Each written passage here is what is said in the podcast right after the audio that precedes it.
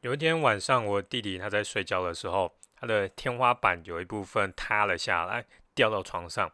可是幸好没有砸到他，但是也差了一点点。所以因为这件事情，我弟弟就决定要把家里整个的天花板来重新过做过一次大整修。但是要做这个整修的话，它会有一个问题，那就是整修需要两个星期的时间。那我弟有一只猫，这只猫的名字叫做 Rocky。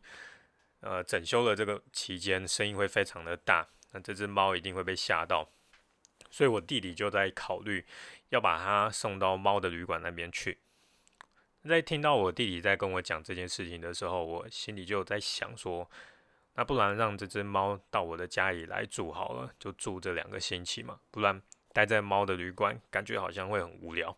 可是我突然又想到说，诶，我的太太好像对猫不是很有兴趣。不知道他会不会答应，所以我就打电话给我的太太，然后问他说：“诶，那可不可以让这个猫来我们家待两个星期？”那我太太就犹豫了几秒钟，然后就问说：“他会不会乱抓家里的东西，还是猫会不会有什么问题？”那我就说：“嗯，我们家的家具比较粗糙，被抓应该是没有关系啦，那只是它可能会到处乱吐而已。”那我太太想了一阵子，就勉为其难的说：“好吧，那就让他来两个星期好了。”后来 Rocky 到了我们家之后，过了一个星期，有天晚上，我太太就突然跟我说：“哎，那个我想要养一只猫。”那听到他这样子讲，我就吓一跳，就说：“哎，你怎么会突然想要养猫了？你不是对猫没有兴趣的吗？”那我太太就说：“对啊，没有兴趣啊，可是。” Rocky 来了之后，他每天一直陪在我旁边，跟着我做事。我感觉有猫也不错，所以我想要我们自己也来养一只。那我真的是非常的惊讶，因为跟他以前对猫的态度实在是差太多。这就让我想到小狗行销法，这个在我非常久以前就听过的一种行销方式，那就是以前有的宠物店。那可能会有家长带着小孩，然后去看小猫小狗，那一定就会站在那里，然后没有办法下决定要不要要不要养，要不要买嘛？因为承诺要养这个小狗是一辈子的事情。这时候宠物店的老板常常就会说啊，没关系，不然你们就先带回去养个两三天啊，再决定要不要买啊。通常客人听到这样的要求，呃。就会很容易就答应了嘛，反正也只是养个两三天体验一下，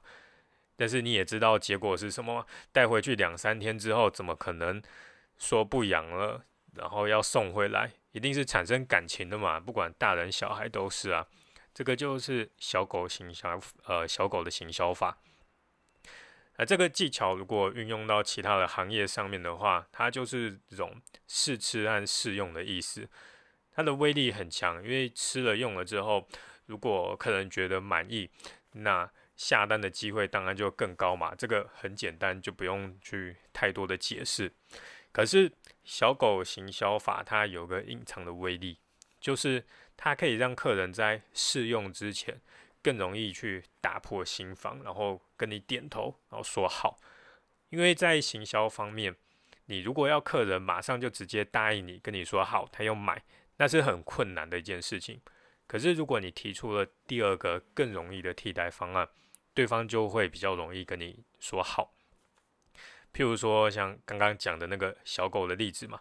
如果你直接要求客人说，好，亲，嗯，我想要你现在就买这一只狗，然后养它一辈子，帮它把屎把尿，每天带它出去散步，哦，那要客人马上答应你这样子的事情，这是很困难的嘛。可是，如果你只是提议客人说好，你就把它带回去两三天，然后试养看看，跟他玩一玩，然后再决定就好。啊，这种请求相对来讲就容易很多了嘛。那客人就会比较容易点头。那原因很简单，因为在潜日潜意识下面，如果人他拒绝了第一次的请求之后，他是会不好意思的，所以在第二次他会有一种补偿的心态。如果有第二个要求的话，他就会比较容易去答应你的请求。像我的儿子，他就非常会用这一招。譬如说，他会问我说：“啊，我可以吃糖吗？”那我通常都会跟他讲不行，那马上就会接着问说，那我吃一颗就好，可以吗？那这个时候我就会很明显的感觉，就感觉到说要拒绝他第二次真的很困难，但是毕竟我也知道这种行销方式，所以我也会用类似的技巧回答，跟他说好，我不可以给你糖果，可是我可以给你吃另外一个巧克力，这种品质比较好、比较健康的巧克力。那当然，我的儿子他在听到我提出的第二个请求之后，那也就是比较容易接受，也不再说什么。这个就是业务员也会常用的方法。第一个方案如果被拒绝了，那就马上提出第二个要求。甚至有的业务员他会先给客人一个很烂、很贵的方案，故意被拒绝。那被拒绝以后，他就会再把最好的方案端出来，最吸引人的方案，那把成交率给提高。这个方法，它除了是因为潜意识会觉得愧疚的关系之外，客人他会比较容易接受第二个提案。另一个原因就是因为有了对比，第一个方案很烂，可是接下来看到不错的第二个方案，就会感觉哎，第二个方案超级的好。虽然可能这个第二个方案只是不错而已，可是因为已经有了第一个很烂的方案来对比了，就会让你觉得第二个方案很好。毕竟人就是那种。会喜欢比较的生物嘛？我们的大脑就是喜欢自动把东西放在一起比较。那一个东西的价值也是常常经过比较之后才决定的。这个就是小狗行销法它隐藏的威力，不是只有单纯的给试吃试用，然后客户满意就容易买，没有表面上的这么简单。它背后它的威力就是让客人像是在走楼梯一样。一步一步的慢慢往上，一步一步的点头答应你一个一个的要求，然后最后再走到购买这个终点，而不是一次叫他从一楼好马上跳到顶楼，然后买你的东西。我自己也是很常用小狗行销法，除了我在卖蛋糕的时候，在门市或者给试吃之外，我在教网络上面教这种甜点的教学课程，我也会给客人。啊，一份非常完整的影片，让他看完之后再决定要不要报名。我不是只有给这个影片的片段而已哦，我是给一个非常完整的食谱教学，完整的一整支，因为这样子才可以让他有最好的体验嘛。那再加上他影片看得越久，对我们也会产生越多的好感，成交的机会也会更大。当然，并不是说每个产业都适合像我们这样可以给什么完整的影片。你就可以根据自己的行业来调整一下小狗行销的做法。譬如说，像我看到一个卖家电的，他有卖一款洗衣机，是衣服在洗完之后就可以直接把它烘干的。可是他没有办法把洗衣机送到客户的家里让客户试用嘛，这太麻烦了。所以他的做法就是有设立了一个展示中心，那客人他可以带着自己脏衣服，然后到那个展示中心去。然后现场来试用这台机器，呃，试用过后，那感觉就超超方便的啊，成交率就超高的啊，因为衣服洗完之后直接被烘好，然后又不会缩水，那这个感觉实在是太好了。不然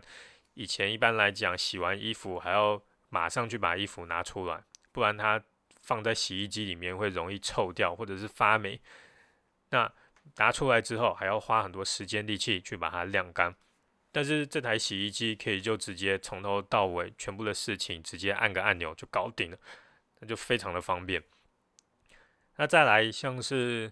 一些软体啊、行销的软体啊，或是作业的软体也会用这种方式嘛，他会给客人七天或者是十四天免费的试用，然后再让客人决定要不要买，因为毕竟你如果要人他。在没有用过的情况下，一次就花个几千元去买这个软体，那难度是很高的。